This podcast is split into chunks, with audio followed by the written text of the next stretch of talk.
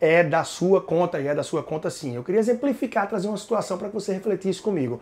E aí almoçamos agora, saímos para tomar logo depois do almoço um cafezinho. E esse cafezinho custa dois reais, só que a fila tá enorme, a fila muito grande. A gente olha para o cafezinho do lado, sem fila, sem nada, a gente já pode entrar, sentar e pedir o café. Quatro reais, dois reais a mais, nada demais. E aí, o que você faria?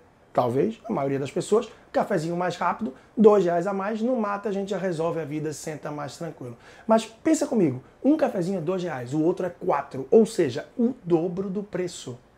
Porque às vezes na nossa vida a gente admite gastar tanto a mais, ou seja, nesse caso o dobro, por mais que sejam dois reais a mais, a gente admite gastar tanto a mais e a gente não pensa melhor se um dia, quando você faz um bom trabalho, o seu chefe chega, bate nas costas, dá dois tapinhas e diz: Foi muito bom o trabalho que você fez hoje, esse mês eu te pago o dobro. O teu cliente, por exemplo, come sanduíche, pega um produto que você vende e diz: Adorei, vou pagar o dobro do que você me cobrou. Não. Isso não acontece. Então reflita, pense percentualmente. Não pense só em números em reais e ignore esses pequenos valores. Olhos abertos, toda semana eu te quero aqui comigo no É da Sua Conta. Leandro Trajano, arroba personal financeiro no Instagram. Até a próxima semana. Um grande abraço.